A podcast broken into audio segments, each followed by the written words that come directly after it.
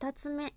飛び出す属性についてお話しします。飛び出す属性をお持ちのお子さんも、やはり天の弱というふうにあの周りの人たちに思われることが多いと思います。親御さんたち本当にお疲れ様でございます。先ほど1つ目でお話しいたしました飛び出す属性のお子さんと、まあ、はみ出す属性のお子さん、まあ、もちろんすごく似通っているというか重なっているんですけれども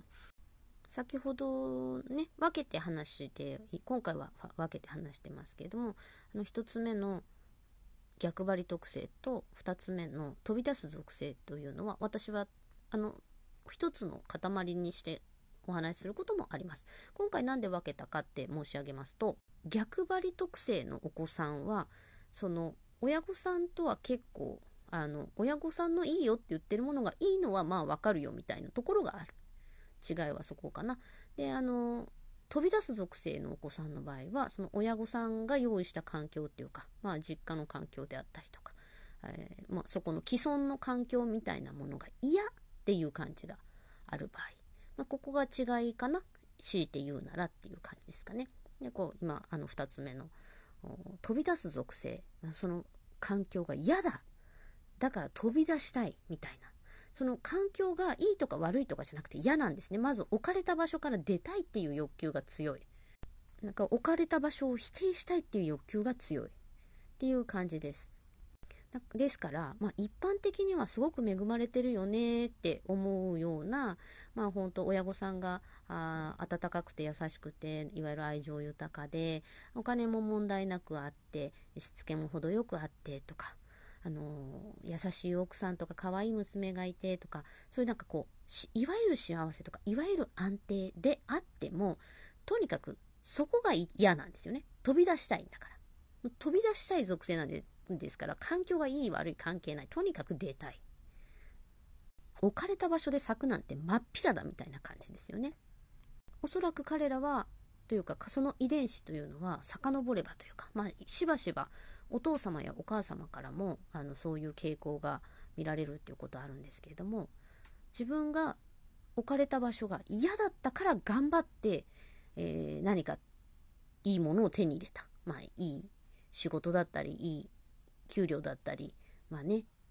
まあいい結婚相手だったりとか、まあいろいろですけれども、その飛び出していいものを得た。っていう親御さんだとかおじいちゃんおばあちゃんとかが見られることがかなり多いなと思います。そういお子さんの、あの、遡っていくと。で、よくあるのが、そうやってその飛び出す属性を生かしていいものを手に入れた親御さんであるにもかかわらず、お子さんには、その飛び出さ飛び出すことをあの想定してない子育てをするっていうところですね。ちょっと分かりにくいかと思うんですけれども、まあ、例えばすごくその教育が大事だと親御さんが思いました。そしたらそのいい教育ってものを与えたくなっちゃう。飛び出す属性を持って生まれてる子にいい教育を与えてもそっから飛び出すだけなんですよね。もう飛び出すようにできてるから飛び出して何かをつかみ取るっていうのがもう DNA になんかこう入っててなので親御さんが思ってるような環境には収まってはくれないと思った方がいい。絶対じゃないですけどそれぐらいの心の準備をしておかないと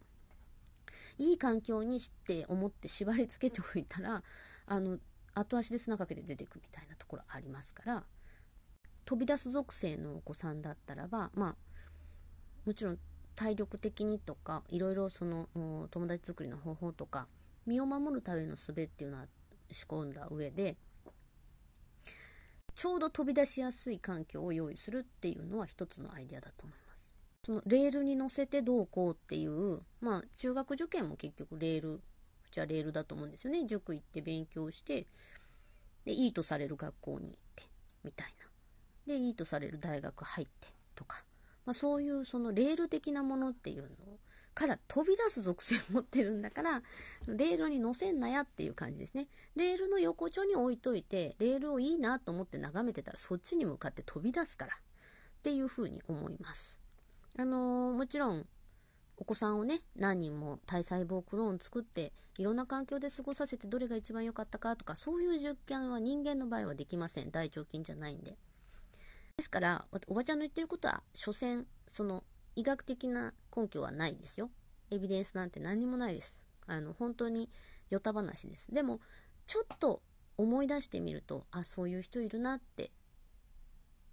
あるんじゃないかなと思ったりします。えー聞いてくださってありがとうございます。今のが2つ目。えー、天の弱の属性2つ目。飛び出す属性の話でした。次は3つ目。思考をせずにはいられない属性